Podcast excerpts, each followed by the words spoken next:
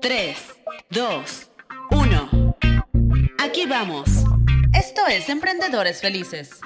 Con Diego Alcubierre.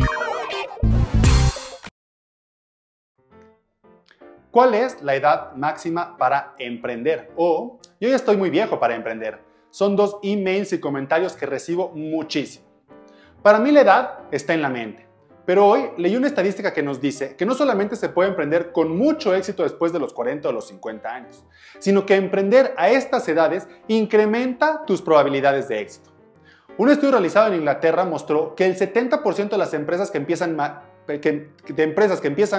personas mayores de 50 años sobreviven los 5 años, a diferencia que aquellos que inician los jóvenes que solamente sobreviven el 28%.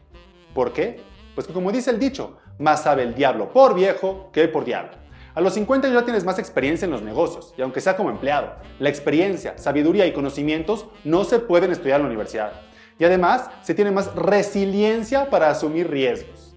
Y si bien está de moda ser un emprendedor joven exitoso, todos queremos ser el próximo Mark Zuckerberg o los próximos creadores de Google, pero hay más emprendedores adultos que jóvenes. El 18% de las personas entre 50 y 64 años son emprendedores, contra solamente el 11% entre 18 y 29 años.